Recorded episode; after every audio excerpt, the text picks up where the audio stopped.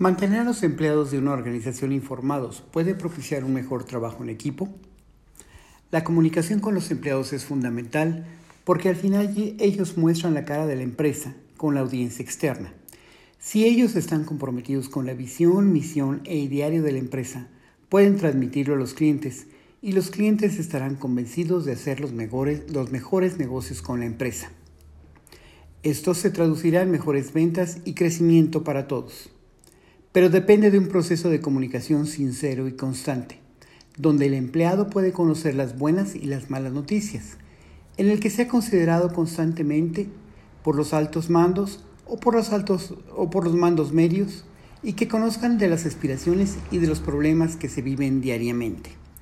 Mientras más cerca se esté de ellos, más posibilidades se tendrá que la empresa crezca. Puede que esta cercanía pueda modificar inclusive la arquitectura del sitio de trabajo para que se pueda interactuar más con el personal. Si queremos saber de los problemas del cajero, hay que preguntárselos al cajero, a nadie más.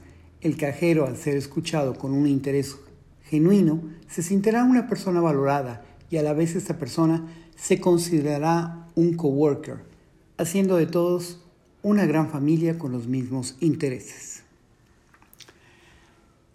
Las relaciones públicas al interior son las responsables de facilitar un cambio en la cultura organizacional.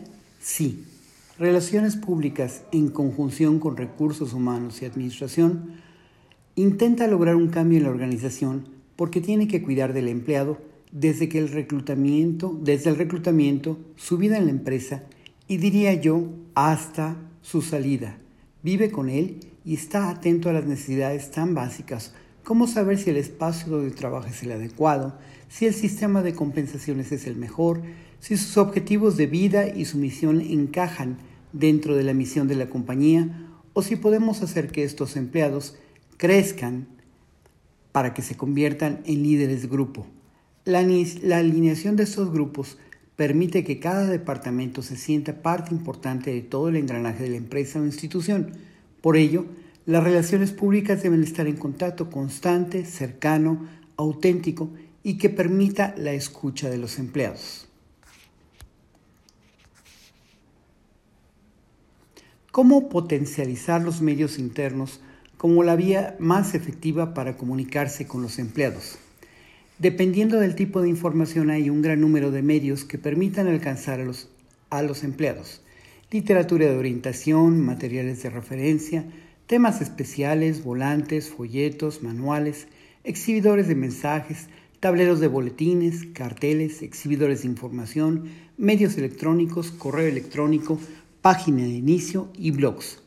Se recomienda un equilibrio entre la comunicación cara a cara y la comunicación virtual. Hoy en día no es posible tener una comunicación cara a cara y estamos pagando un precio pues nos estamos separando, nos estamos distanciando. Lo mismo sucede con un abuso de las redes sociales. Estamos usando solamente las redes sociales para capacitar, comunicarnos e informar, pero no podemos estar en todos los webinars que quisiéramos. Y el contacto a través de la computadora, insisto, nos aleja.